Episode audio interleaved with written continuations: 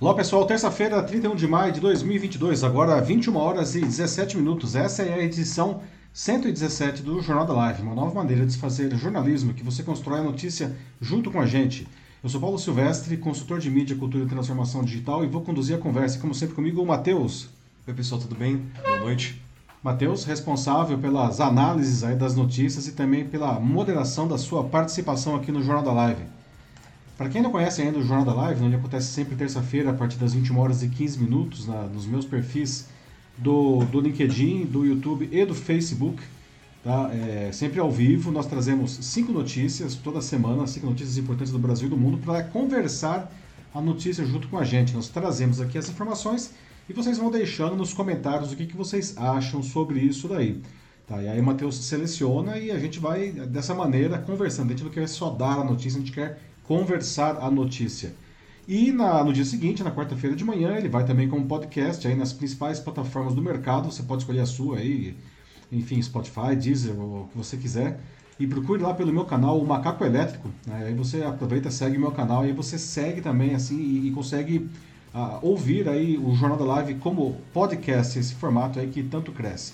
Muito bem, pessoal, esses são os assuntos que nós vamos abordar hoje, tá? E vamos começar a edição debatendo sobre um crime brutal né, que chocou o Brasil e o mundo na quarta passada. No Genivaldo de Jesus Santos, de 38 anos, foi abordado por policiais rodoviários federais, imobilizado e colocado no porta-malas de uma viatura. E em seguida, os policiais lançaram uma bomba de gás lacrimogêneo no interior, fechando a porta. E Genivaldo morreu asfixiado em poucos minutos. Né?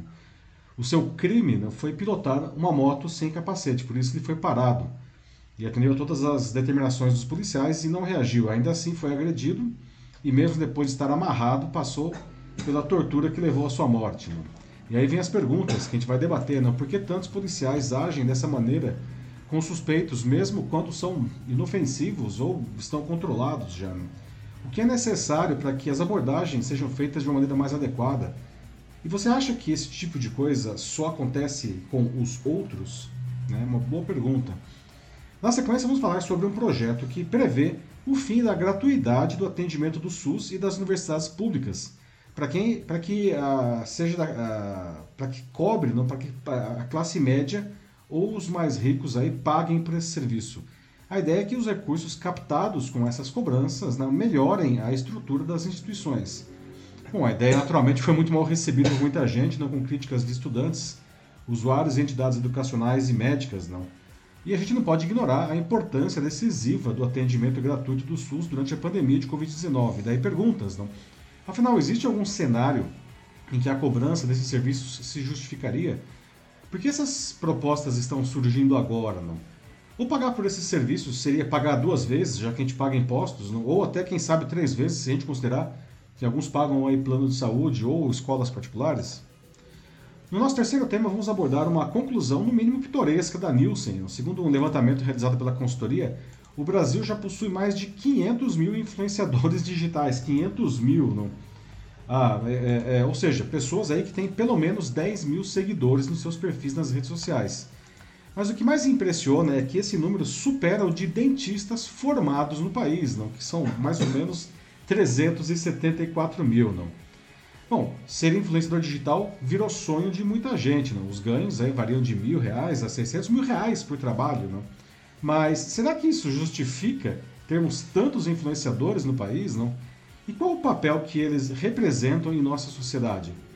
Depois vamos debater sobre anúncios nas plataformas de streaming como Netflix e Disney Plus. Né? Sim, essas empresas estão estudando seriamente incluir anúncios aí no meio da sua programação contrariando o formato que elas mesmas popularizaram. Nenhuma delas disse ainda como e que isso vai acontecer, mas as agências de publicidade já estão se movimentando para criar estratégias para incluir seus anúncios na programação de uma maneira que não prejudique muito a experiência do público. Porque as plataformas de streaming estão passando, pensando não, agora em incluir anúncios, pessoal, sendo que sempre foram contrárias a isso. Não? O que você como cliente acha dessa novidade. E como sempre, encerrando a edição, a nossa notícia bizarra de hoje, não imagine você entrar em um brechó e comprar por mais ou menos 180 reais uma escultura que você achou interessante, só que depois você descobre que se trata de um legítimo busto romano com cerca de 2 mil anos de idade. Não? E foi exatamente o que aconteceu com uma americana que adquiriu recentemente a escultura sem saber a sua origem. Né? O que, que você faria no lugar dela, pessoal? Você já comprou alguma coisa valiosa sem saber do que se tratava? Bom, então muito bem, agora vamos começar aqui não para valer aí os, os, debates da edição 117 do Jornal da Live.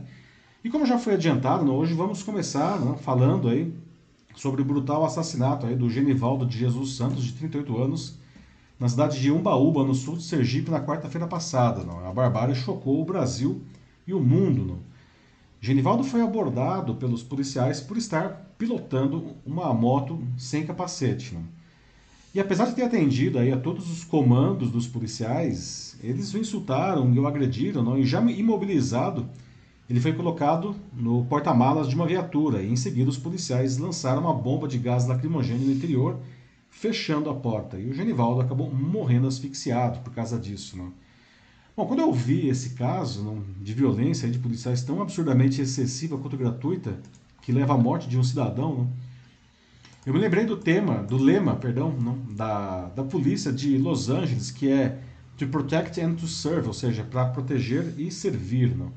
E ele define tão bem o que populações de todo o mundo deveriam esperar de suas polícias, não, que acabou sendo inclusive incorporado por outras forças policiais de outras cidades dos Estados Unidos. Infelizmente, nem sempre é assim, não. Nem nos Estados Unidos. Não. A gente pode citar como caso emblemático a morte do George Floyd não, por, um, por um policial que o asfixiou colocando o joelho no seu pescoço, depois, inclusive, que ele já tinha sido imobilizado. Não. Esse caso causou uma grande revolta nos Estados Unidos. O policial acabou sendo condenado a 22 anos e meio de prisão. No Brasil, infelizmente, casos como esse acontecem o tempo todo. A gente vê isso na mídia o tempo inteiro. Não. E na maioria dos casos, não, os assassinos sequer sofrem punição. Né? Genivaldo foi mais uma vítima de uma interminável lista de assassinatos por integrantes de diferentes forças policiais brasileiras. Agora, tanto o George Floyd quanto o Genivaldo não eram homens negros, mas essa não é, tá? A, ou melhor dizendo, isso é só uma parcela não, dessa, desse gravíssimo problema de formação de conduta dos policiais. Não. E algumas perguntas que eu deixo aqui antes de trazer mais dados para vocês, não? Por que tantos deles agem dessa maneira com suspeitos, não mesmo quando, enfim, eles já foram imobilizados ou são inofensivos, não? O que é necessário para que as abordagens sejam feitas de uma maneira mais adequada? E você acha que isso acontece só com os outros que, sei lá, de repente nós nunca seríamos, a, a, passaríamos por uma coisa dessa daí? Bom, não é bem assim, não. Toda a abordagem não, contra o Genivaldo foi filmada. Não. E nessa imagem aí que vocês veem, não, é quando ele já estava dentro do porta-malas da viatura, sufocando aí com o gás da bomba de gás lacrimogênio. Aí é possível ver, inclusive, as pernas dele do lado de fora sendo pressionadas pela porta empurrada aí pelo policial. E segundo familiares, o Genivaldo sofria de esquizofrenia há 20 anos e há 20 anos ele tomava medicamentos controlados. A Polícia Rodoviária Federal afirma que a vítima resistiu à abordagem e precisou ser contida com armas não letais. Né? Mas não é o que se observa claramente nas imagens. Não. Depois de parado, né, os policiais o questionaram sobre algumas cartelas de comprimidos que eles encontraram nos bolsos dele, né, que eram os remédios dele. Né. Inclusive, nesse momento, né, o Genivaldo ele esboçou aí uma reação que foi contida com spray de, de pimenta, não, que derrubaram aí o Genivaldo. É, um, dos, um, dos, agentes aí chegou, inclusive, também a colocar o joelho no pescoço dele. E em seguida a vítima foi amarrada e colocada no porta-malas do camburão, né? E aí veio a história da bomba de gás lacrimogêneo que asfixiou o Genivaldo. Né? Bom, toda essa ação né, aconteceu a despeito dos protestos das pessoas que estavam ali mesmo na frente né, e puderam constatar aí, o, o abuso de, de autoridade. Se já não bastasse a brutalidade da ação, em um primeiro momento a corporação tentou justificar as atitudes dos policiais dizendo que a vítima havia reagido violentamente, o que não é verdade, não como a gente vê nas imagens. Né? Mas mesmo que fosse verdade, o desfecho da ação jamais, jamais poderia ter sido uma tortura seguida de morte, não? que os policiais né, praticaram de uma maneira consciente no caso. Diante da enorme repercussão do acontecimento, inclusive internacional, não, os policiais acabaram sendo afastados e um processo disciplinar foi instaurado contra eles. E hoje, na terça-feira, o diretor executivo da Polícia Rodoviária Federal, o Jean Coelho, foi dispensado de suas funções, assim como o diretor de inteligência da corporação, o Alan de Mota Ribeiro. O assassinato trouxe de novo à tona não, o tema da violência policial desmedida. Não. Vários fatores podem levar a isso. Grande parte desses profissionais não está tem aí uma formação uh, deficiente, não. E disciplinas como ética, direitos humanos e direitos dos cidadãos, elas vêm sendo cada vez mais eliminadas dos currículos dos cursos de formação dos policiais. E para piorar ainda mais a situação, a violência vem sendo normalizada dentro das instituições policiais e, de certa forma, também dentro da sociedade. Não? Após o assassinato do Genivaldo, circulou pelas redes sociais um vídeo de um treinador da própria Polícia Rodoviária Federal em que ele ensinava de uma forma bastante jocosa não, essa, uma técnica de tortura que foi exatamente essa que foi usada em Umbaúba contra o Genivaldo. Não? E aí no final desse vídeo, não, ele sabia que estava sendo gravado, toda a turma ri, não, dá uma risada, como se fosse algo trivial. Não? E isso é muito problemático porque demonstra como está tudo normalizado. Não? Também na semana passada, a mesma Polícia Rodoviária Federal esteve envolvida em outra barbárie, no caso, uma ação na Vila Cruzeiro, no Rio de Janeiro, né, uma operação, uma das mais letais da, de uma cidade que já é conhecida pela violência, não terminou com 23 mortos. Bom, alguns poderiam dizer que todos os mortos eram, vou colocar aqui entre aspas, vagabundos, não? que eram bandidos, enfim. Bom, essa, essa é uma desculpa padrão né, da polícia, mas ela não, pode, não se pode afirmar isso nunca. Né? Nesse caso especificamente, uma das vítimas fatais era inclusive uma mulher que estava dentro da casa dela e foi atingida por uma bala perdida. Mas, mesmo que fossem, por hipótese, todos bandidos, não, nenhuma operação policial minimamente planejada e séria poderia resultar em 23 mortos. Não? Por conta disso, inclusive, o governo do estado São, do Rio de Janeiro perdão, confirmou que começará a instalar câmeras nos uniformes dos agentes de segurança de nove unidades da Polícia Militar. Um equipamento que, aliás, já é usado aqui pela Polícia do Estado de São Paulo não, e que vem reduzindo dramaticamente a letalidade policial. Ironicamente, e aí de novo, não, como que realmente a população meio que normaliza essa violência, não, parte da polícia e da sociedade é contra, né, são contra é, esses, esses equipamentos, essas câmeras, dizendo que eles justamente ah, atrapalham ah, o trabalho da polícia. Não? Mas aí não lembra do lema da polícia lá de Los Angeles de novo: to protect and to serve. Nenhuma polícia deveria matar suspeitos, não. Se eles são suspeitos, devem ser presos não, e levados para julgamento, não.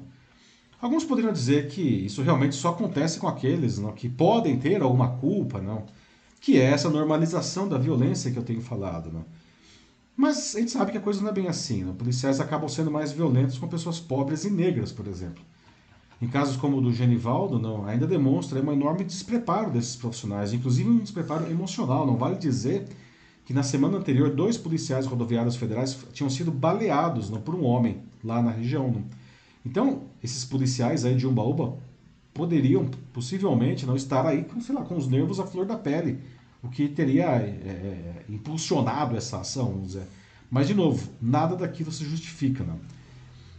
E para encerrar aqui, antes de trazer, abrir para o debate de vocês, tá? se você acha que isso jamais aconteceria com alguém como você que está nos assistindo aqui, não?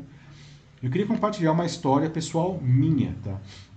Quando eu tinha 18 anos, não faz tanto tempo assim, eu voltava de um McDonald's não para casa, para onde eu morava, não, que ficava a poucas quadras de distância, não, no bairro de Genópolis, que é um dos mais nobres aqui de São Paulo para quem não é da cidade, tá? E ao passar em frente né, ao batalhão da Polícia Militar, como fazia sempre, no que fica ali na Avenida Angélica, eu fui cercado por três policiais que me encostaram no muro não, e puseram o cano de revólver na minha cabeça. Né? E segundo eles, eu estava cheirando maconha. Essa foi a justificativa. Né? Bom, depois de verificar que eu não tinha nenhum antecedente criminal, não, e de um ritual bem bizarro, que eles ficaram cheirando várias partes do meu corpo, não, eles concluíram que não era maconha, que era só o meu perfume que eles tinham sentido. Olha só. Agora coloque isso em perspectiva, né? Homem branco, bem vestido, 19 horas, né? Não era nem muito tarde, não. No coração de um dos bairros mais ricos de São Paulo, e eu passei por essa agressão gratuita, não. Seria exagerado mesmo que o, que o, que o cheiro fosse mesmo de maconha, né? Que não era. É, como que essa mesma polícia trata então os, os cidadãos que são pobres e negros, não? E eu gostaria aqui de deixar claro não, que isso né, é, não reflete a ação de todos os policiais. Eu creio que são apenas algumas maçãs podres aí dentro de uma caixa em que a maioria é honrada e dedicada. Mas assim, não podemos, não. É, isso é uma coisa importante. A gente não pode minimizar os acontecimentos dizendo que eles são pontuais, né? porque não são, né? Mas mesmo que fosse, não dava para minimizar. Então agora Falei muito, né, gente? Desculpa, mas aqui realmente isso precisa ser bem detalhado, não. Eu queria saber de vocês, não, o que a polícia precisa fazer, para que suas abordagens sejam mais adequadas, mais eficientes, não? Onde você acha que está esse problema, não? Aliás, você já foi vítima, conhece alguém que foi vítima de algum abuso de poder da polícia, não? E aí, Matheus, o que, que o pessoal está dizendo aí? Bom, vamos lá então. É... Começando aqui pelo José Nascimento, ele diz que realmente isso é muito triste, triste demais, que é outra abordagem e que é necessária, né? E a forma que tratamos as pessoas com transtornos mentais, né? Com, com descaso, com esse desrespeito, a desumanidade, que é uma coisa que realmente precisa ser realmente passada adiante mesmo, realmente ser ensinada, assim, que está mais do que na hora disso começar a acontecer, a mudar. É verdade, é. Meu amigo José Nascimento, bem-vindo de volta aí não, ao Jornal da Live, depois de algumas edições. Obrigado aí pela, pelo seu comentário. E, e, é verdade, você traz aí um outro ponto importante, não? O Genivaldo ele sofria de esquizofrenia, não? É, os remédios, a, a, os comprimidos que os policiais encontraram nos bolsos dele eram os remédios dele, não? E os policiais são, estavam completamente despreparados para lidar com pessoas aí, não? É, com qualquer tipo de, de, de transtorno ou de distúrbio, não? O que torna a situação ainda mais grave e o que reforça, não? Aqui precisamos aí de, um, de uma melhor formação uh, dessas equipes, desses profissionais, não?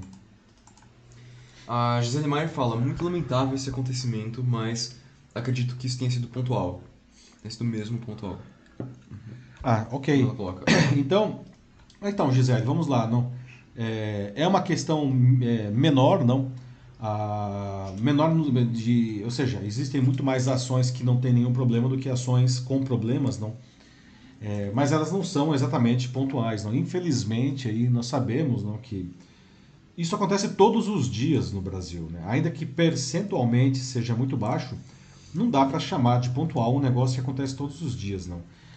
E novamente, não, é... ainda que fosse só um, não, é, isso não pode, é, essa desculpa, puxa vida, foi uma coisa pontual, não. Isso é uma, é uma tentativa de, de alguma maneira, não vou dizer legitimar, mas diminuir a importância da gravidade dessa situação, né? Ainda que isso nunca tivesse acontecido e jamais voltasse a acontecer, a brutalidade que a gente viu ali não, é, não pode de nenhuma maneira ser justificada, não. Então é, é um ponto aí, eu acho que é legal, obrigado por você trazer essa questão da, da, da alegada pontualidade da ação, né? Porque isso está, de certa forma, no centro desse debate, né?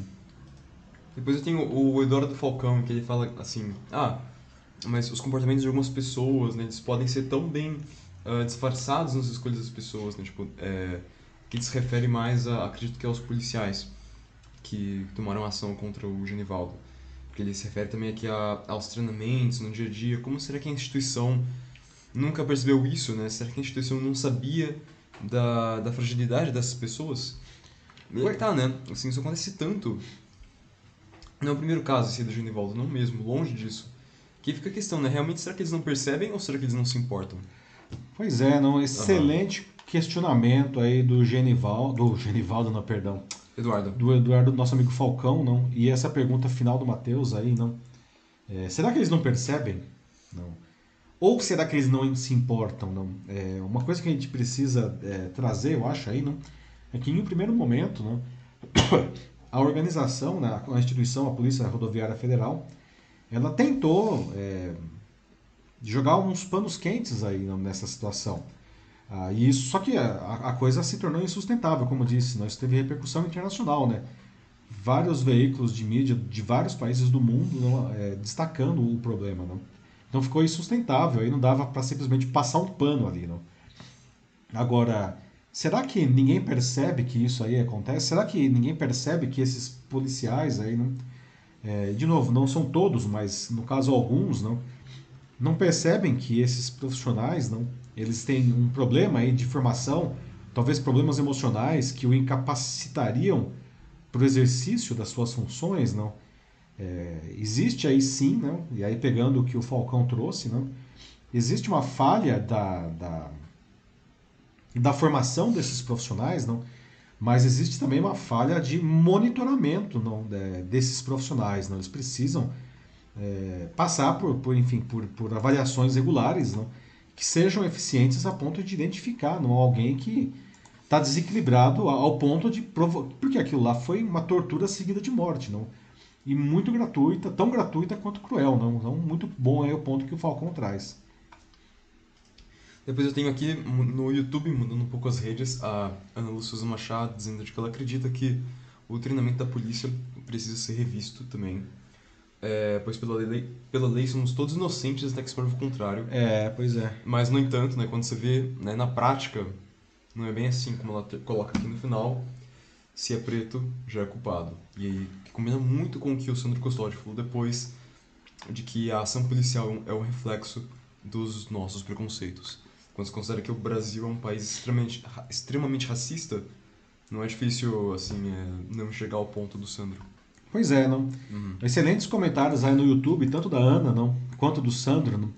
De fato, né, Ana, a Constituição diz, não é qualquer lei, inclusive, não, é a Constituição diz que todos nós somos inocentes até que se prove o contrário, não. Mas como o Sandro coloca aí, não, é, isso não vale, não. Ou, aliás, a Ana colocou e o Sandro reforçou, não isso aparentemente não vale para alguns grupos sociais, é, mais notoriamente pessoas pobres e pessoas negras. Né? Ah, e isso é um reflexo, infelizmente, da nossa sociedade. Não? Como eu falei, a, a sociedade ela quase normaliza não, essa, essa, esse tipo de agressão não, que é injustificável aí, sob qualquer aspecto. Não?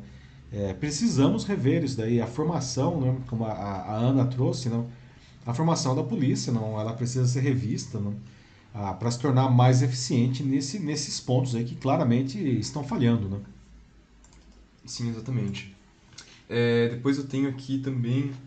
Uh, eu tenho o Denis Castro aqui com a gente. Olá, Denis. Faz uma referência aqui ao Minority Report do Philip K. Dick, em que ele falava assim que o que difere o humano da máquina é o princípio e o legado, como a educação promove. Então, mais uma vez aqui temos alguém, né? Geralmente a gente tem o é, o Joaquim Zero Neto, que reforça muito a mensagem da educação aqui, mas hoje nós temos o Denis Castro falando sobre a importância disso, de como uma educação de qualidade também, é, consequentemente, como melhores cidadãos, também formaria melhores policiais, de fato. Exatamente, né? Uhum. Bom, excelente comentário do Denis aí, não? Educação, não só a formação dos policiais, mas educação no sentido amplo da palavra para todos os profissionais, não?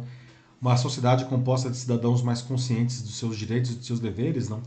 É, tenderia a ter menos problemas como esse, não? E é interessante o Denis ele menciona aí o Minority Report, não? O filme que é estrelado pelo Tom Cruise, não? Que é um tema, que é um filme que traz aí um tema é, que é bastante importante, não?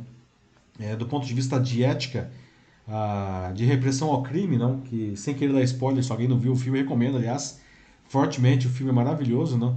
Mas nesse filme, não, as pessoas, é, enfim, a polícia ela desenvolve aí um sistema que ela consegue, entre aspas, adivinhar um crime que vai ser cometido antes que ele aconteça. E então a, a polícia vai lá e prende o cidadão antes que ele cometa o crime. Aliás, não é só qualquer crime, é, são crimes de assassinato. Então, antes que ele mate alguém, a polícia vai lá e prende o cara, não? Só que a grande questão que se coloca no filme é se o crime não foi, é, não foi é, é realizado, o sujeito é um criminoso não, então, é, são questões éticas aí, não? Claro que é uma ficção científica, mas é um negócio que faz a gente pensar, não? É isso aí. Depois eu tenho aqui o, o José Nascimento mais uma vez falando sobre como ele, ele, vê, né, como um absurdo, como o principal executivo do Brasil, o presidente Jair Bolsonaro, é, busca meios e subterfúgios para não ser é, frontalmente contra um crime dessa envergadura, que poderia ser chamado de nada mais nada menos que um massacre. E de fato, assim, o Bolsonaro ele chegou a celebrar nas redes sociais dele sobre o é, quanto à, à operação, dizendo que sim, de fato, assim, os que morreram foram só 20 vagabundos, quando a gente até mesmo viu aqui. No caso, se referindo à Vila Cruzeiro, né? Isso, a Vila Cruzeiro. De que não, não foi bem assim, não mesmo.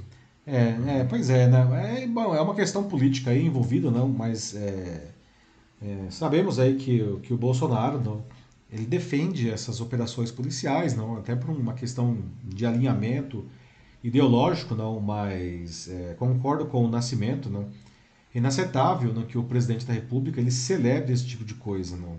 Porque na verdade, quando o presidente, que é a autoridade máxima do país, ele defende esse tipo de ação, né, uma vez mais está sendo é passada uma mensagem para a população e para os policiais também, não, de que esse tipo de ação aceitável, é normal e que pode ser praticada e que pode ser mais praticada ainda. Não? E é exatamente o contrário, a gente precisa reduzir esse tipo de ação. Isso não tem nada a ver com atrapalhar o trabalho da polícia. Nós queremos que a polícia faça um trabalho melhor. Não? A polícia é fundamental para a sociedade. Não dá para ter uma sociedade sem polícia, não. Mas a polícia tem que ser uma instituição que as pessoas respeitem e admirem. Não? E não que elas tenham medo, não. E até algum sentimento mais grave, tipo ódio da polícia, não. Como eu ouço às vezes, a polícia nos protege dos bandidos, mas quem nos protege da polícia?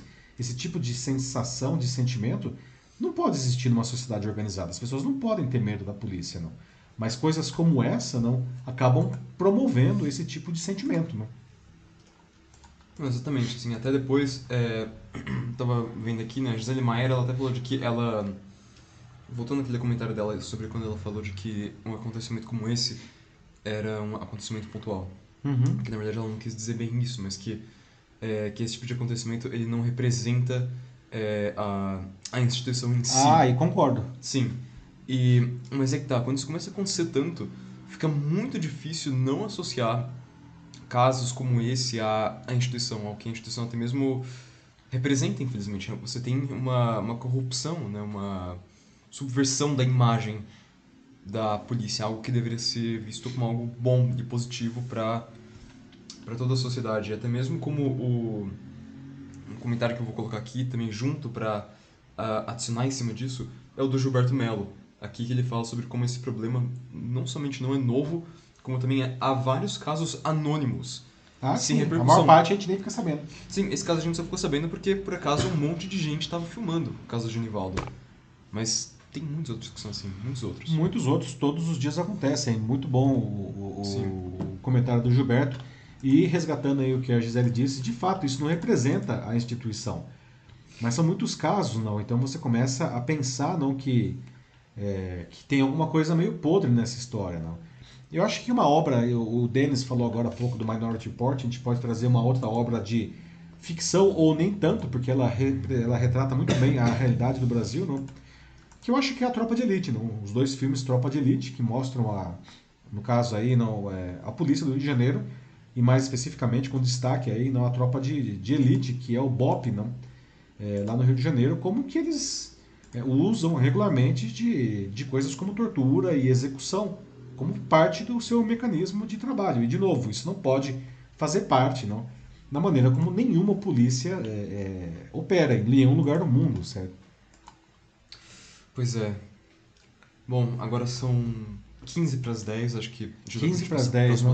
É, rendeu isso daí, não? Rendeu bastante. Uhum. Pessoal, ótimo, obrigado aí pela conversa. Tá lembrando que às vezes a gente não consegue ver aqui ao vivo todos os comentários por uma questão de tempo, tá? Mas todos os comentários depois eles são lidos, então continuem comentando aí, não, eu vou ler depois todos os comentários e que é, é isso que a gente quer aqui do Jornal da Live, não? a gente quer fazer alguma coisa que, que, que todos participem, a gente não quer simplesmente ficar dando notícia aqui, né? Bom, então agora 9h46, aqui na sequência vamos falar aí sobre um projeto que prevê o fim da gratuidade do atendimento no SUS e das universidades públicas, não? Para quem seja, né, para quem for, perdão, da classe média ou mais rico, não.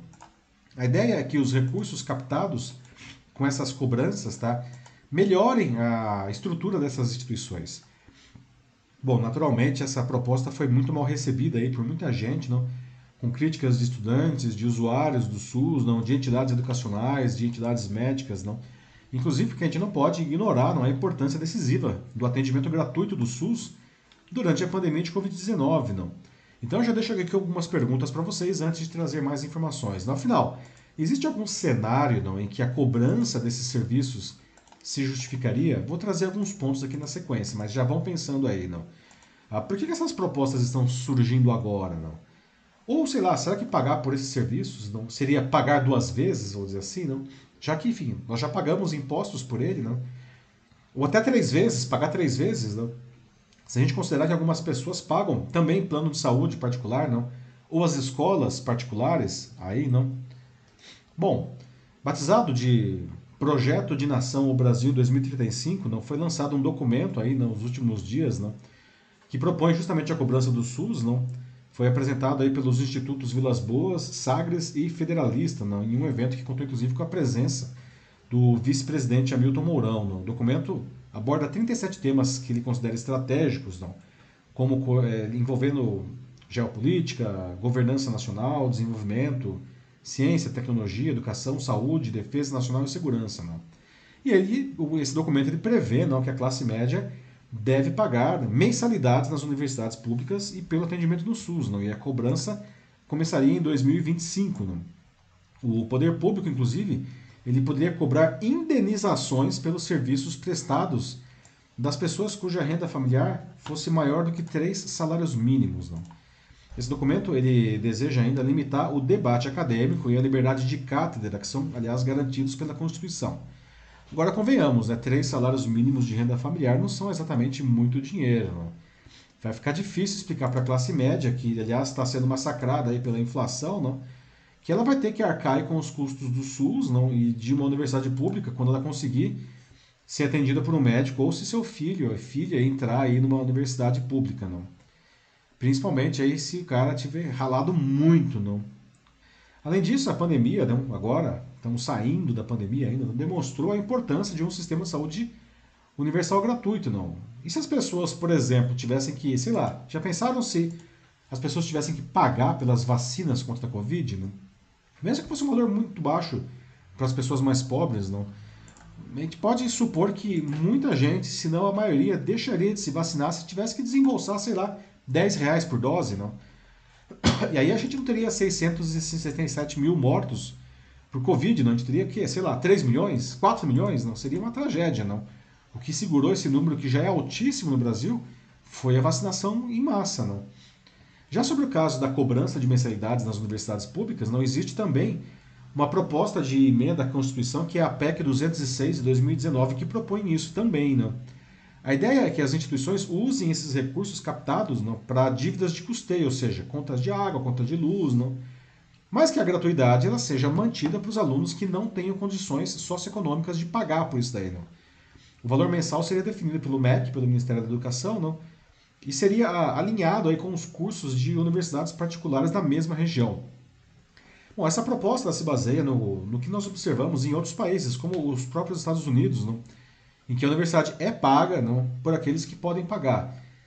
Mas a premissa que está sendo usada aí nessa PEC, não, de que as universidades públicas são ocupadas majoritariamente por estudantes ricos, não vindos de colégios particulares, é falso isso daí. Não. Na última década, a implementação das cotas socioeconômicas e raciais levou para as universidades alunos de perfis socioeconômicos que são mais vulneráveis. Não. Inclusive, uma pesquisa da Associação Nacional dos Dirigentes das Instituições Federais de Ensino Superior, de 2018, não, ele indicava que mais de 70% dos alunos nas universidades públicas, ou no caso aí nas universidades federais, nesse estudo, estão na faixa de renda mensal familiar per capita de um salário e meio mínimo, não, um e meio salário mínimo, perdão. E alunos que cursaram ensino médio em escolas públicas não, foram a maioria absoluta, com quase 65%. Não. Os que cursaram as particulares, não, eles, eles ocuparam só 35% dessas vagas aí das federais. Não. Então, o que, que vocês acham dessas propostas, pessoal? Existe algum cenário não, em que a cobrança desses, desses serviços se justificaria? Não? Ah, por que, que essas propostas estão surgindo agora? Não? Ou pagar por esses serviços seria pagar duas vezes, como eu falei antes, ou três vezes, enfim, não? porque nós já pagamos os impostos. Como que vocês veem essa, essas propostas aí? E aí, Matheus, o que o pessoal está dizendo? Bom, vamos lá. É, começando aqui pelo Sandro Custódio, né, que ele até né, se pergunta quanto a isso, né? Tipo, nossa, o quão, o quão absurda é uma proposta como essa. É como você perguntar assim, pros, é, se os ingleses aceitariam pagar pelo National Health System deles. Que é o NHS, né? Uhum.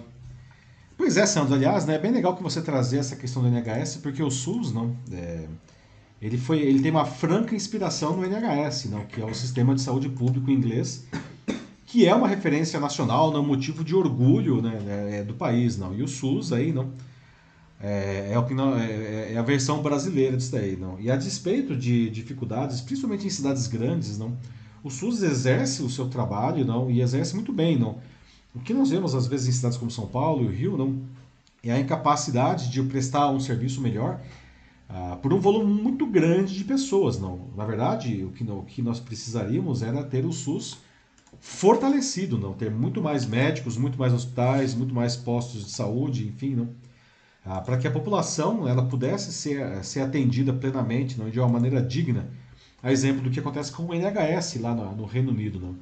Ah, e de novo reforçando não, que mesmo com todas essas limitações, aqui o SUS, não, na pandemia, ele foi absolutamente é, fundamental para o sucesso aí da imunização do, do, do brasileiro. Né?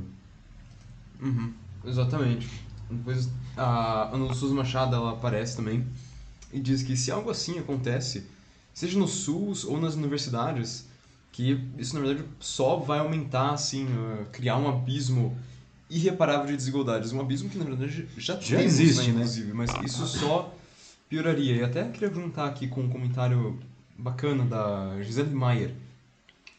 Ela pergunta, nossa, será que eles não entendem de que quem ganha pouco mais de 3 mil reais por mês já faz parte da classe média? Nossa, que, que delírio, não? Ela até termina assim, o comentário. Porque realmente, assim, é... Tudo bem, eles falaram de que alunos que é, ainda não têm a enfim, eles estão numa renda que é abaixo. A renda assim, média que... familiar até três sim, salários sim. mínimos, né? Então é que eles não precisam pagar. Mas mesmo assim, aqueles que passam como só por muito pouco também da, dessa renda média, ou que estão exatamente na renda média, fica também extremamente apertado para eles. Pois é, gente. Uhum. Imagina, 3 mil reais, como a Gisele disse aí, não? É, você vai ter que pagar ainda a faculdade? Se você ganha a sua família, a renda média familiar ganha 3 mil reais. Isso é o que propõe esse documento dessas instituições. Não, a PEC 206 fala que a renda per capita, ou seja, de a média de cada pessoa da família é um salário mínimo e meio, um e meio salário mínimo, nossa. É um pouco mais aí nesse caso, não. Mas ainda assim é muito pouco, não. É, a, a, a classe média ela já está estrangulada, não. Ela não tem condições aí, não, de maneira nenhuma de assumir, não. Mas essa esse custo aí não de, de educação, não. Ah, e é muito baixo esse valor realmente, como a Gisele coloca aí, não. E a Ana traz, não. Aí um outro ponto, isso faria, não Caso isso passe, isso provavelmente vai ampliar esse fosso social, não? É, que aí é, não, que, que é, é, enorme, mas ele vem diminuindo com as, com as ações inclusivas aí não, nos últimos anos. Não? E nós temos hoje pessoas é, mais pobres e mais vulneráveis não? estudando nas escolas. Não? O, que, o que provavelmente aconteceria é que nós veríamos uma, uma diminuição da, dessas pessoas não? Uh, mais pobres nas universidades, não? Uh, o que contraria não, o interesse de toda a sociedade. Não? O Sandro até lembra aqui de que quando as universidades são pagas, né, do preço, né, seja lá como que isso seria acordado, a gente poderia também, muito possivelmente, é, aqui no Brasil, ter um problema sério de dívidas estudantis. Como já é. Que aliás já existe, né? Nos Estados Unidos, muito real. Não, mas aqui no Brasil também tem o FIES, né? Também. As pessoas, o FIES é uma coisa importantíssima, muita gente só consegue estudar graças ao FIES, não? Um financiamento que você, é, para escolas particulares, não? Em que o aluno paga só depois de se, de se formar, não? Mas, ou seja, o cara ele sai da faculdade com uma dívida enorme, não? E nos Estados Unidos, não, como o Sandro muito bem colocou, às vezes essas dívidas são gigantescas, não? Ah, então, é mais um ponto que a gente precisa é, é, considerar, não? Essas propostas aí, elas tratam de um assunto é, sério não, com, de uma maneira muito leviana, muito superficial, não? como se fosse simplesmente ter uma ideia e nós resolveríamos os problemas sociais do Brasil. Né? Na verdade, é, essas propostas estão criando novos problemas sociais sem resolver os velhos. Não? Nós teríamos aí cada vez mais pessoas fora das universidades e sem um atendimento médico decente. Não? E eu queria até trazer aí, pegar um ponto aí que o Santo falou, não, da, uhum. da dívida estudantil nos Estados Unidos, não. Vale lembrar que nos Estados Unidos também não existe uma saúde pública universal gratuita, não. É, lá você precisa pagar, não. E se você chegar, se você der entrada em qualquer hospital, você vai ser atendido, você vai ser bem atendido, mas depois você vai ter que pagar por tudo aquilo, não. E, e muita gente, inclusive, decreta falência, não, é, por conta dessas dívidas médicas, não. Então é. De novo, não, a gente não pode encarar isso de uma maneira leviana, não. Ah, e também não é só porque tem nos Estados Unidos que vai funcionar aqui, né? Sim, essa é uma verdadeira falácia, realmente só queria fazer tudo igual aos Estados Unidos. Que é uma é. sociedade completamente diferente da É uma sociedade diferente da nossa. Esse é um Sim. ponto importante que você traz, Matheus. Uhum. Né? É, bom, é, é, é completa, a cultura americana é completamente diferente da nossa, a sociedade americana é diferente da nossa, as condições de vida para os cidadãos americanos são diferentes das nossas, não? Então não dá para você pegar uma ideia que funciona lá, ou nem tão assim, às vezes, não? Como o Sandro colocou, tem problemas também, não? É. E colocar aqui sem, sem fazer nenhuma adaptação aí, não, e achar que as coisas vão funcionar, não. Não vai funcionar. Pois é, depois também tem o Eduardo Falcão, que ele vem aqui com uma, com uma provocação, né? Tava lendo agora o comentário dele ainda, mas em que ele diz de que quando você tem tantas faculdades, né, e, e também, é, enfim, instalações, né, de, de saúde que também passam por tantas dificuldades financeiras e estruturais, que isso aí não é culpa da população, mas sim culpa da, da gestão ou do próprio governo. Uhum. É, exatamente, aí, o colega Falcão novamente fazendo um comentário bastante interessante, não? A população não é culpada realmente disso aí, não. É, vale dizer, não, que tem vários estudos que demonstram que 50% do PIB brasileiro, metade do PIB brasileiro, é desviado em algum tipo de corrupção. Né? Então é realmente muito, muito, muito, muito dinheiro. Em outras palavras também, não com o mesmo dinheiro que o governo arrecada hoje com os impostos, ele poderia oferecer, não, se não houvesse, hipoteticamente, claro, não, corrupção, ele teria o dobro de dinheiro para investir em tudo que nós vemos aí né, é, é, hoje, não. Mas infelizmente o que nós temos visto aí, não, ultimamente, é cada vez mais corrupção aí, é, enfim, é, a, a, compra de caminhões de lixo aí agora é, é, é a da semana, né? Porque toda semana aparece um desvio grotesco aí de dinheiro, não. Agora é compra de, de caminhão de lixo, não. Sem falar, não, aquela aquele insulto daquele fundo partidário aí de 5 bilhões de reais para que os partidos políticos façam campanha eleitoral nesse ano, gente. 5 bilhões de reais para fazer campanha política. Será que não teria um uso mais necessário para esse dinheiro nesse momento do Brasil? que está aí saindo de uma pandemia com todos os problemas que isso acarreta. Hum, né? Muito suspeito, muito suspeito. É, não é, ou seja, uhum. o negócio está lá explícito, não. Sim, o Congresso sim. Se deu, ou não, entre aspas, esse dinheiro e o, Executivo concordou. Uhum, sim, porque eles super fizeram por merecer, claro. É, não, é, mas de novo, né? Uhum. É, gente, é muito dinheiro para alguma coisa que não deveria receber tanto dinheiro. Uhum. Não estou dizendo que não tem que ter campanha política, não, mas eu acho que o Brasil tem outras necessidades nesse momento. Não, com né? certeza, sim. É, de, inclusive ainda sobre os impostos, o Denis ele fala que, é, de que o número de impostos, né, o quanto que a gente paga, é realmente desafiador. Mas ele fala que o que falta agora é parar com essa cortina de fumaça toda e fazer de uma vez uma reforma fiscal ao invés de criar outras cobranças. Poxa, Denis, você acertou aí não, né, no nervo exposto. Não? A reforma fiscal e tributária não são necessidades do Brasil aí há muitos anos, há muitos anos, não. E entra governo, sai governo, essa história vai sendo empurrada aí, barrigada para frente, não. E o governo atual também não fez aí, nem, nem tentou, não, é, nem tentou disfarçar, não. Ah, que queria fazer uma reforma fiscal e uma reforma tributária. Não? Pagamos muitos impostos aqui no Brasil, certamente. Não? É, não é verdade que o que às vezes as pessoas dizem que o Brasil é o país onde mais se paga imposto. Não é, não tem países na Europa em que se paga muito mais imposto que o Brasil. Porém, nesses países, não, justamente você não paga por educação, você não paga por saúde, você não paga pelos remédios que você compra, você não paga por moradia, você não paga por nada, né? O governo dá tudo para você. Então, aí, né, mais do que justo não essa, esses impostos serem cobrados. Aqui no Brasil, infelizmente, não cobra-se muito imposto e esse dinheiro não volta para o cidadão, né? É, como pegando aí o que o Falcão falou agora há pouco, não? É, cai aí num buraco negro de má gestão ou de simplesmente corrupção. Né? E a gente fica tendo depois que pagar aí por uma escola particular, por, por, por saúde particular, por segurança particular, não? a gente faz tudo dobrado aqui. Né? Pois é.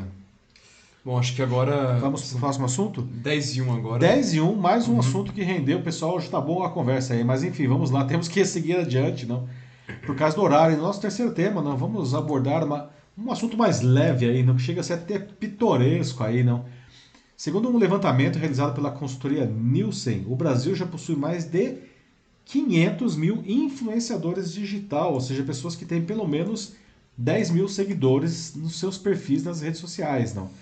Mas o que mais impressiona não, é que esse número supera o de, por exemplo, de dentistas no país. Né? Se iguala ao de médicos, não. Bom, ser influenciador digital né, já não é de hoje, virou sonho aí de muita gente, né? inclusive porque os ganhos dos influencers, não, por trabalho, por job, pode variar de mil reais a 600 mil reais. Não. Mas será que isso justifica termos tantos influenciadores assim no Brasil? O que vocês acham disso? Não? E qual é o papel que esses influenciadores eles representam para a sociedade? Será que de alguma maneira eles ajudam a sociedade, não?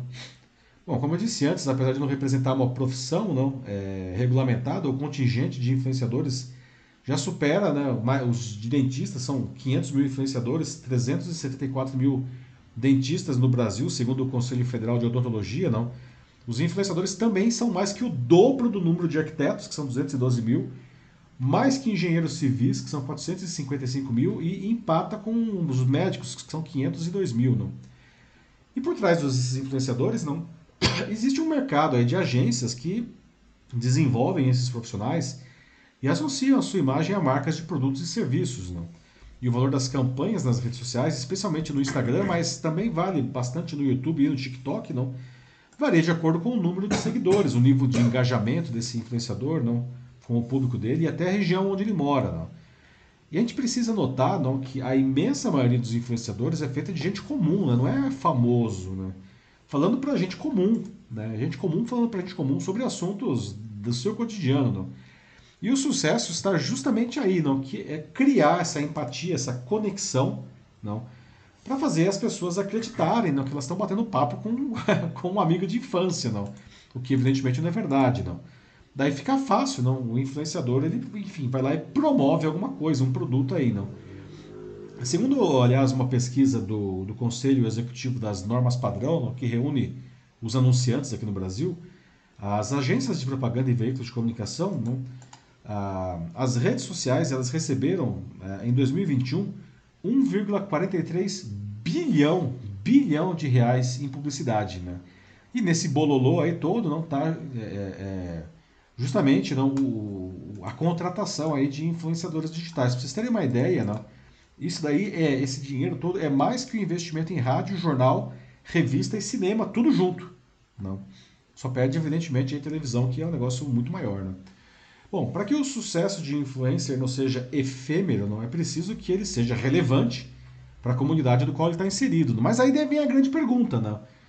Os influenciadores, na opinião de vocês, eles são realmente relevantes para a sociedade, não?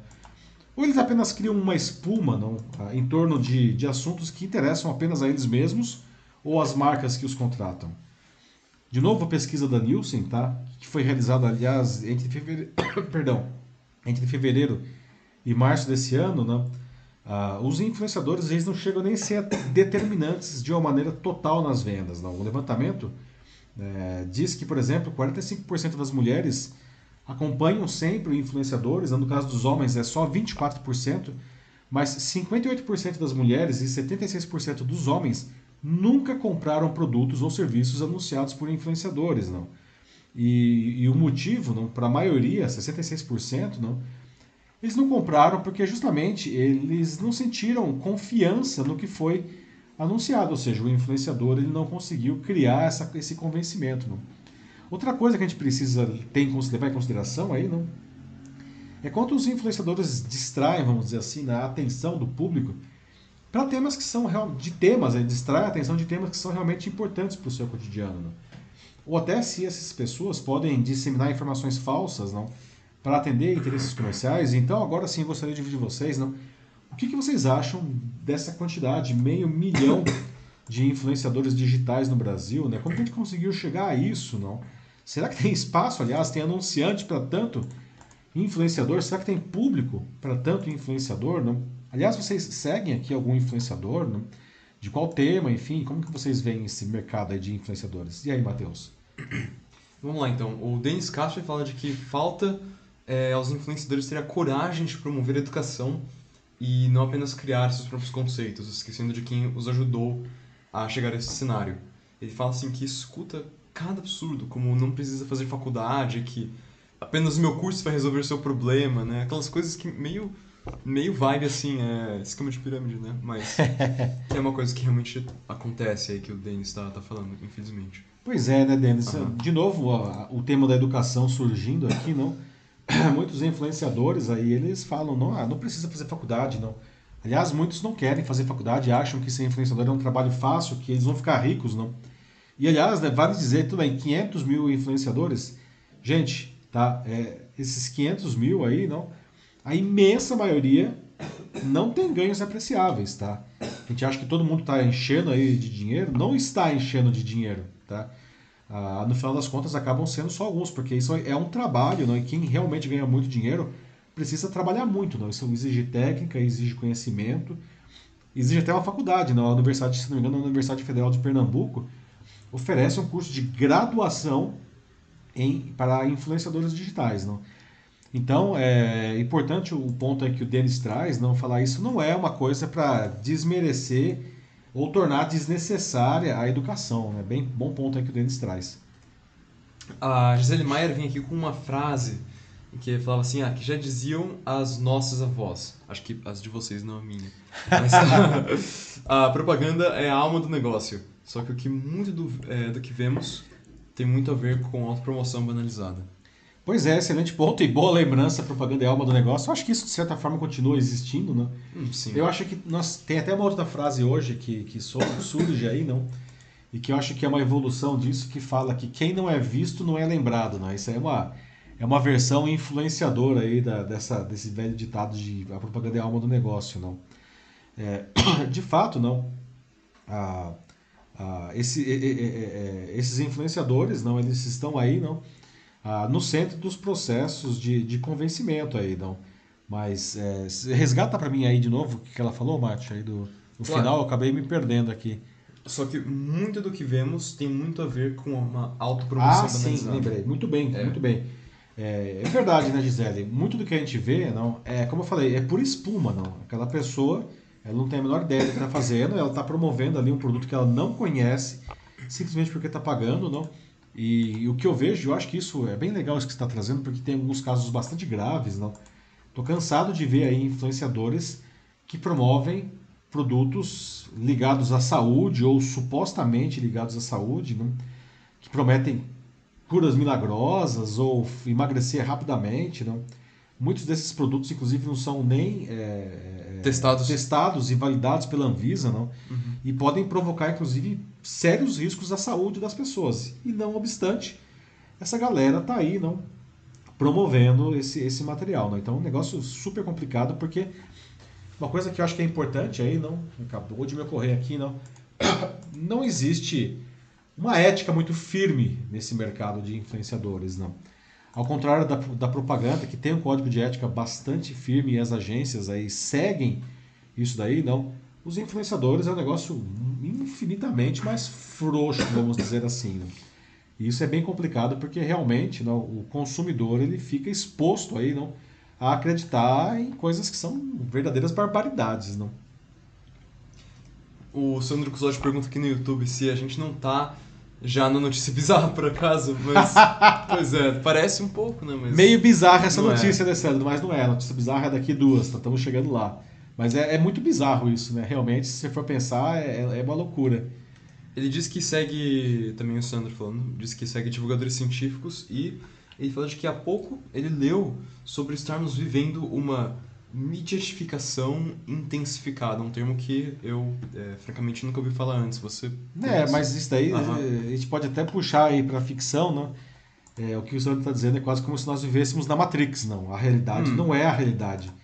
Nós vivemos um mundo é, construído aí, não, por interesses comerciais, não, e isso é gerenciado, viabilizado, não, pelos algoritmos aí e pelas narrativas. Aí a gente pode pegar as questões de fake news e tudo mais aí, não? É, e realmente é, é, é, grave isso daí, não? Porque a gente não sabe mais em quem ou no que acreditar, não? o próprio conceito de verdade derrete nessa história, não?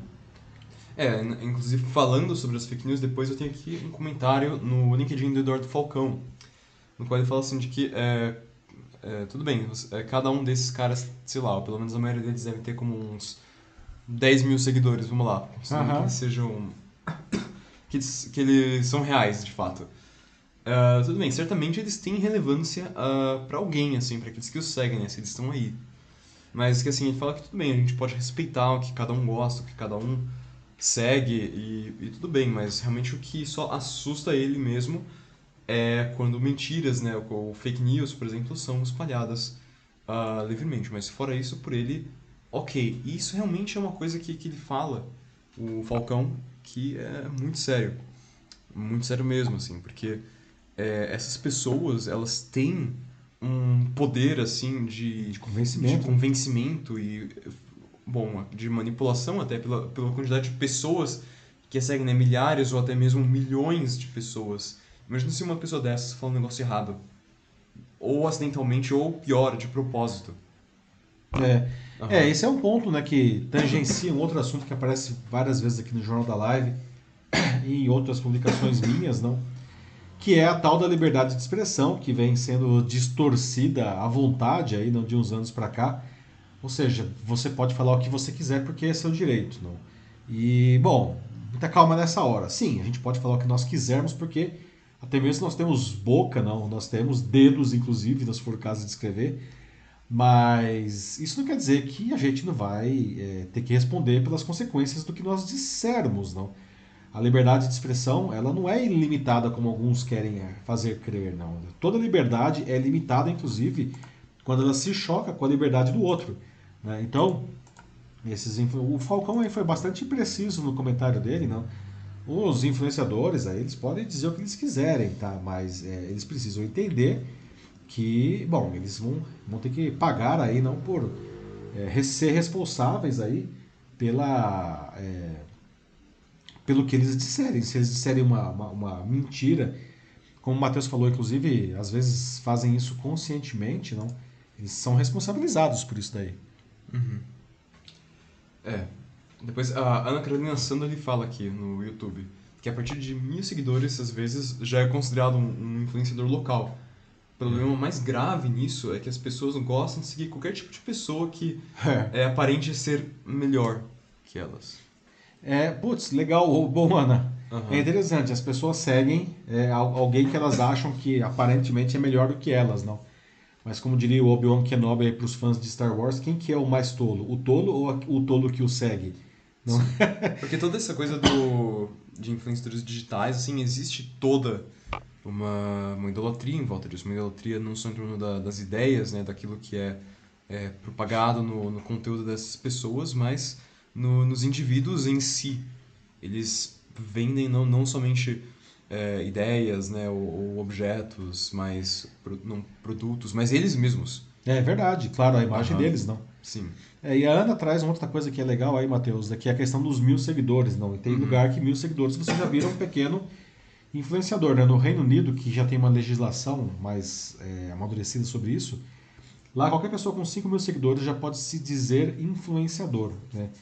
Mas, de novo, é, gente, é, quantidade de seguidores não significa absolutamente nada, inclusive porque muitos desses seguidores podem ser falsos, podem ser comprados. Não? Uhum. Na semana passada mesmo, eu fiz um vídeo e um artigo publicado aí nas redes sociais, não?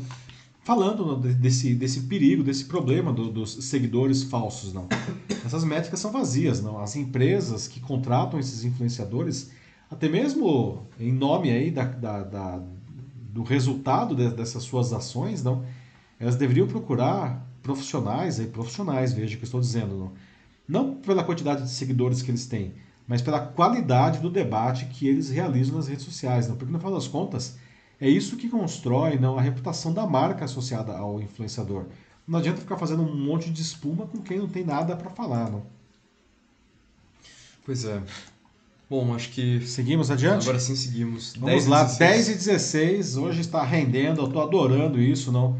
Agora vamos debater aí um outro tema também mais leve aí. Nós vamos debater sobre. E aí o Denis Castro, se estiver aí, eu acho que ele vai querer falar bastante, não?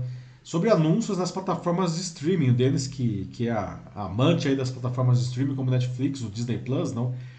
Essas empresas estão sim seriamente pensando em incluir aí, anúncios não no meio da programação, o que aliás contraria o formato livre de anúncios que elas mesmas popularizaram. Não? Ah, nenhuma delas disse exatamente como que isso vai acontecer, mas as agências de publicidade já estão aí se movimentando para criar a estratégia para incluir os seus anúncios na programação de uma maneira que não prejudique muito a experiência do usuário. Não. Bom, pessoal, por que, é a grande pergunta, por que as plataformas de streaming estão pensando agora em incluir anúncios? Não? O que, que você, como cliente, acha dessa novidade? Será que as plataformas de streaming ah, vão acabar ficando muito parecidas, sei lá, com a TV convencional? Não? Bom, de um lado a gente tem os usuários que temem as interrupções não, na sua programação, enquanto assistem às séries, os filmes. Do outro, a gente tem as grandes marcas que já estão se organizando para cavar um espaço nas gigantes de vídeo on demand aí, não? e descobrir como eles podem surfar nessa onda aí. Não? E é curioso que todas essas plataformas, não, como eu disse, sempre rejeitaram a publicidade. Não? Aliás, isso se tornou uma das suas principais características. Não? Mas né, os tempos mudaram e essas empresas estão precisando de mais receitas. Não? No caso da Netflix, não, é, com a perda de assinantes, não, pela primeira vez desde que ela foi lançada, agora no primeiro trimestre, ela anunciou a perda de 200 mil assinantes. Não? A, empresa agora deve instituir não, nos próximos meses um, esse modelo de negócios com, com publicidade. Não. E a concorrência também, né? A Disney Plus, particularmente, não deve iniciar ainda nesse ano a comercialização de mídia dentro da plataforma. Enquanto as companhias não começam a veicular a publicidade, as agências já estão se mexendo, não? Porque imagina, isso vai ser um negócio sensacional para elas. Não? As marcas querem descobrir como que elas podem associar os seus produtos a grandes marcas de streaming aí, não? Que é o que as pessoas estão assistindo hoje. Né? As pessoas não veem mais televisão. Entre outras coisas porque elas não querem mais anúncios, não? Então, para os especialistas, não, diferentemente da experiência do YouTube, que também já tem anúncio, não? ainda que na maioria dos casos seja só aquele anúncio no começo, às vezes no meio tá, do, do programa, ou principalmente na TV não? Tradicional, seja aberta, seja por assinatura, o modelo de interrupção do conteúdo não deve ser bem aceito pelos usuários do streaming, e esse é o grande desafio dessas plataformas, não.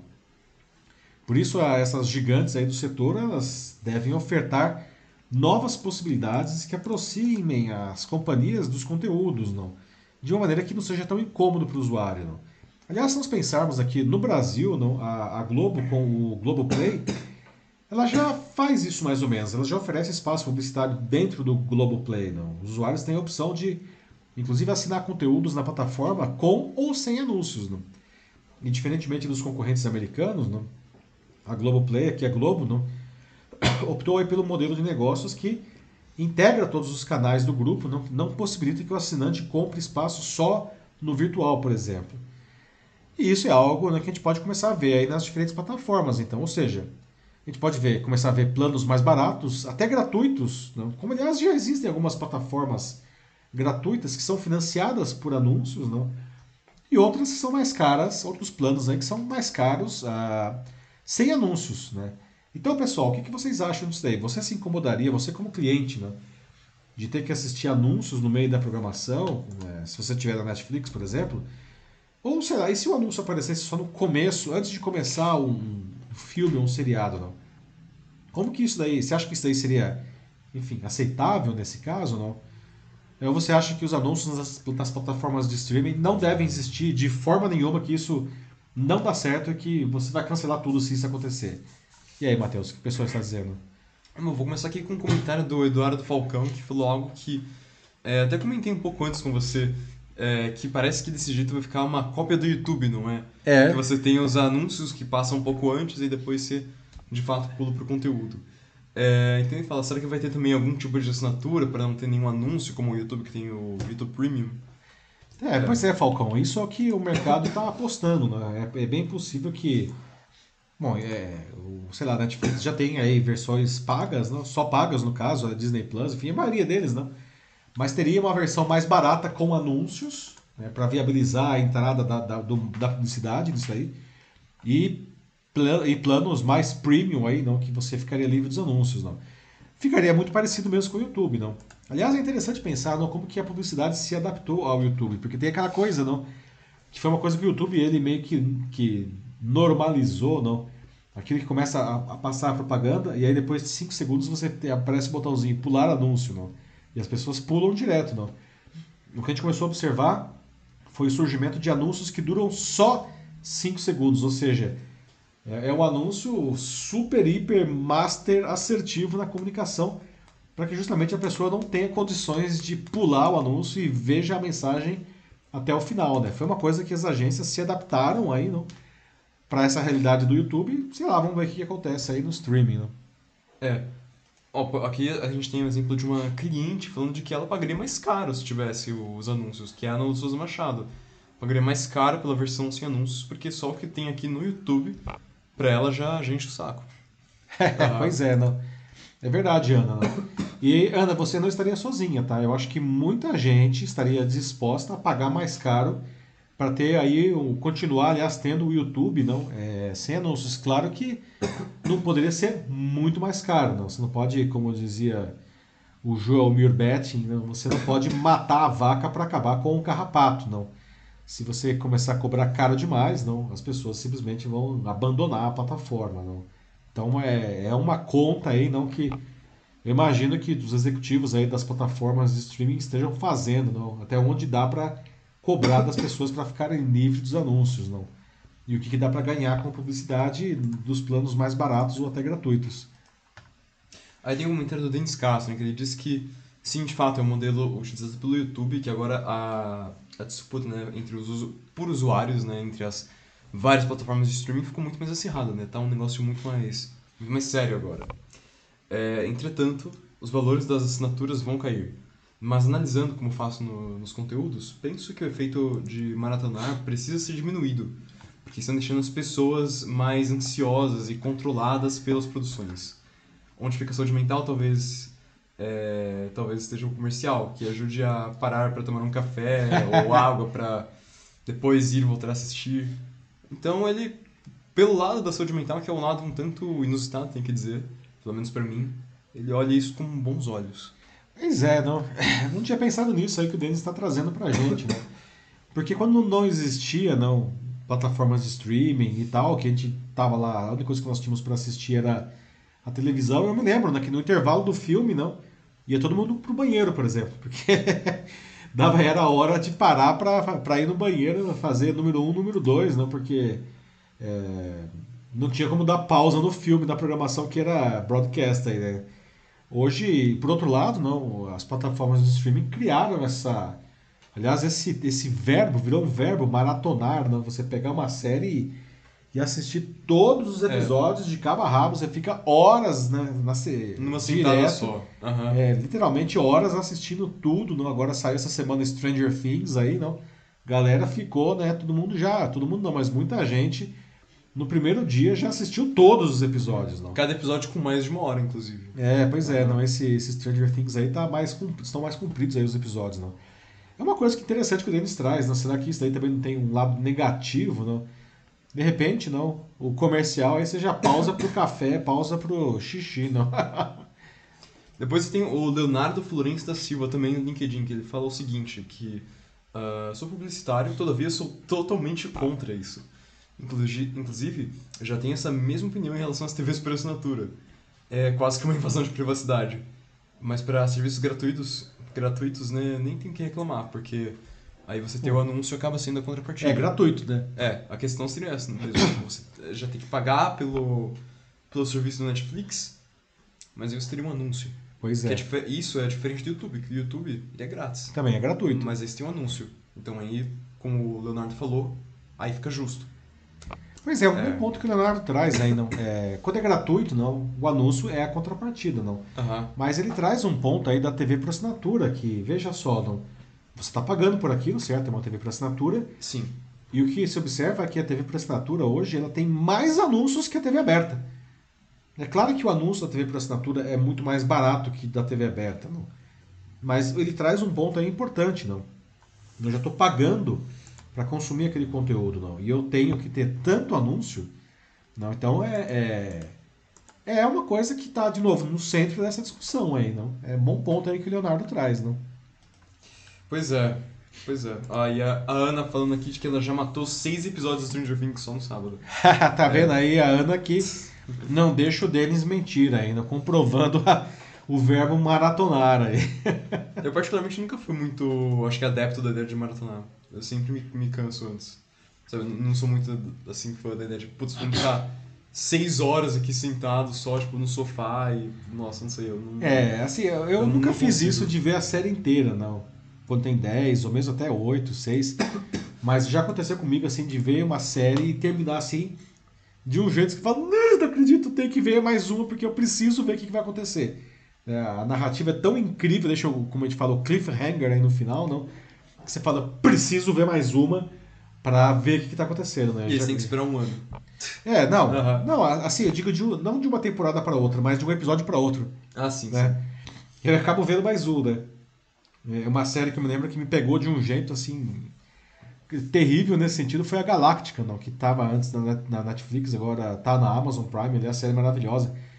É, Eu che- eu cheguei a ver três episódios da Galáctica seguidos porque era assim, a, a história era tão amarrada que não tinha como não ver, né? E vale dizer que era um episódio de uma hora e meia. É. Bom, Vamos acho que é isso aí. assunto? Ok, pessoal. Agora 10h27 aqui, não? E como sempre, encerrando a edição, a nossa notícia bizarra de hoje, não? Imagine você entrar em um brechó e comprar por um equivalente a uns 180 reais, mais ou menos, uma escultura, você achou interessante e tal. Aí você chega em casa, leva a escultura amarrada no cinto de segurança do seu carro. E quando você chega em casa, você acha que, ela, é, que aquela. é, você descobre não, que aquela escultura é um legítimo busto romano com cerca de dois mil anos de existência. Não? Bom, isso, isso aconteceu, foi exatamente o que aconteceu com uma americana que, que adquiriu é, uma escultura assim, sem saber da origem dela. Não? E aí não, eu queria até saber o que, que vocês fariam no lugar dela. Não? Alguém aqui, aliás, já comprou alguma coisa que fosse valiosa, sem saber, na verdade, ah, do que se tratava? Bom, Aí está a moça não, que comprou a antiguidade, e a antiguidade em questão, não, sem saber. Ela é a Laura Young, que é uma colecionadora de arte é, que mora no Texas, lá nos Estados Unidos, não? E teve essa surpresa quando ela comprou uma peça decorativa para casa dela em 2018, não? Ela entrou num brechó, numa loja de assim de usados, não? Pagou 35 dólares por esse busto, não? Que dá uns 180 reais mais ou menos, não?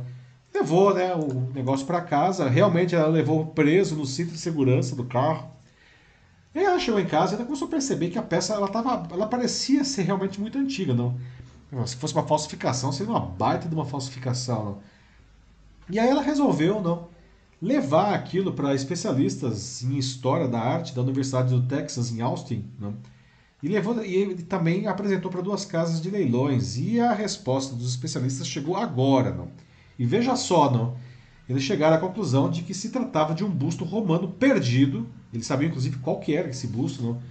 Esculpido há mais de dois mil anos. Não? A peça foi feita aí entre o final do século I a.C. e início do século I depois de Cristo. Não? E no século XIX, essa obra, essa, especificamente essa obra aí, não? ela pertencia à coleção do rei Ludwig I da Bavária. Não?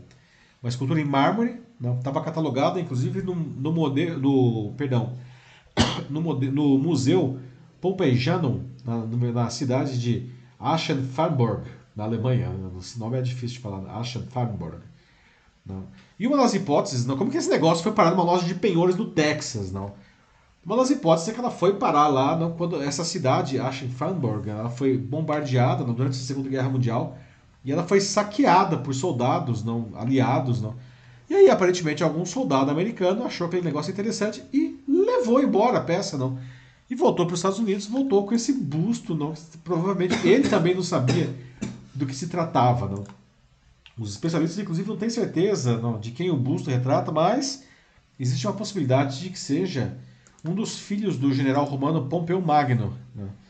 Bom, após três anos e meio convivendo não, com esse artefato histórico na sala de estar dela, Laura resolveu fazer um acordo e ela devolveu a peça para esse museu alemão, né? E ele está exposto aí, não como vocês podem ver na parte à direita aí da, da imagem, não? No Museu de Arte de San Antônio, não? Cidade que fica próxima a Austin, e ela vai retornar depois para a Alemanha, não? No ano que vem, mais especificamente, ela retorna para a Alemanha, não? Então veja só, não? A história, não? Desse, desse busto aí, não? alguma coisa, ainda que de leve, levemente, né, se pareceu aí é, é, com na vida de vocês, compraram alguma coisa aí ah, que não tinha ideia do, do valor dele. O que, que vocês acham dessa história, pessoal?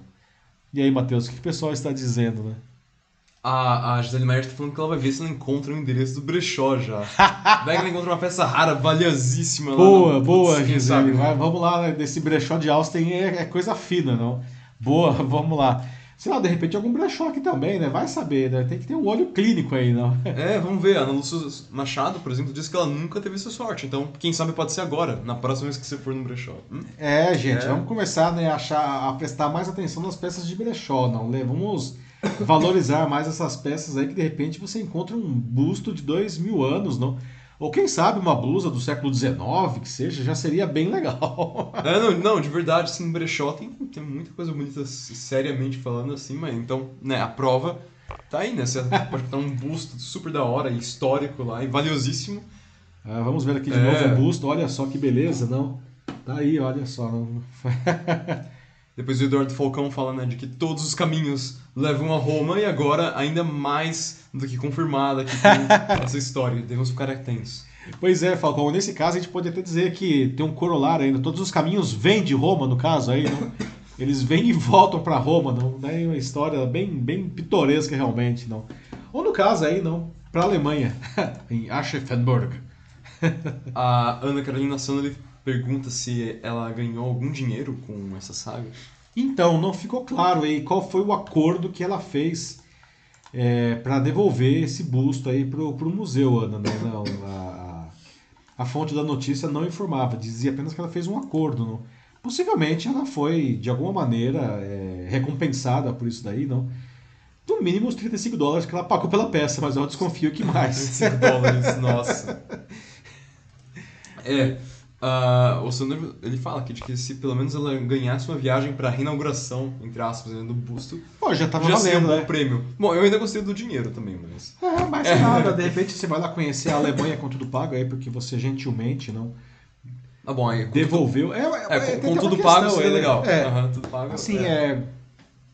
É uma coisa interessante, não? Tem uma grande discussão, inclusive, não é, é, jurídica, não internacional, não se se pessoas e, e instituições, não, que são donas de peças históricas de outros países, não, se elas têm direito não, de, de manter essas peças, não.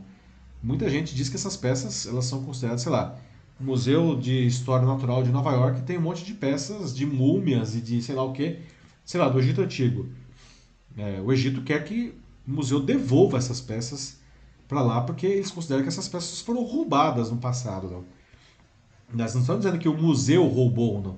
Mas alguém foi lá, tirou essas peças e hoje elas estão lá no museu, né? É, e aí tem todo esse movimento que diz que esses museus no mundo inteiro deveriam devolver essas peças, o que evidentemente não, os museus não querem fazer. Não? Mas aí a Laura Young foi joia, devolveu a peça para o museu de onde ele foi retirado lá na, na, na Alemanha, em Aschaffenburg. É, bom, É isso? acho que é isso por hoje. Muito bem, pessoal. Olha, hoje edição ótima, não?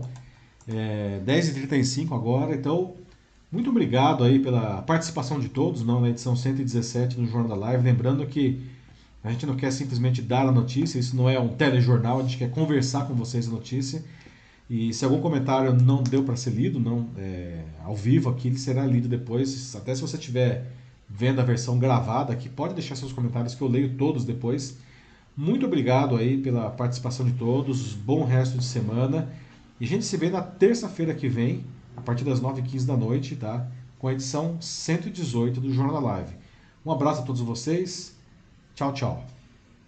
É isso aí, pessoal. Muito obrigado por hoje. É, tenham um bom resto de semana. E, enfim, bom trabalho. Descansem se conseguirem. e, mas é isso aí, pessoal. É, se cuidem. Obrigado mais uma vez pela presença, por participarem. Ou mesmo quem só assistiu também é sempre super bem-vindo. E voltem mais vezes, chamem mais É pessoas. isso também. aí. Chamem os amigos, chamem os Isso aí. amigos, né, Matheus? Boa. Uhum. E é isso aí. Obrigado. É, tamo junto e até a próxima. Tchau, tchau. Até terça.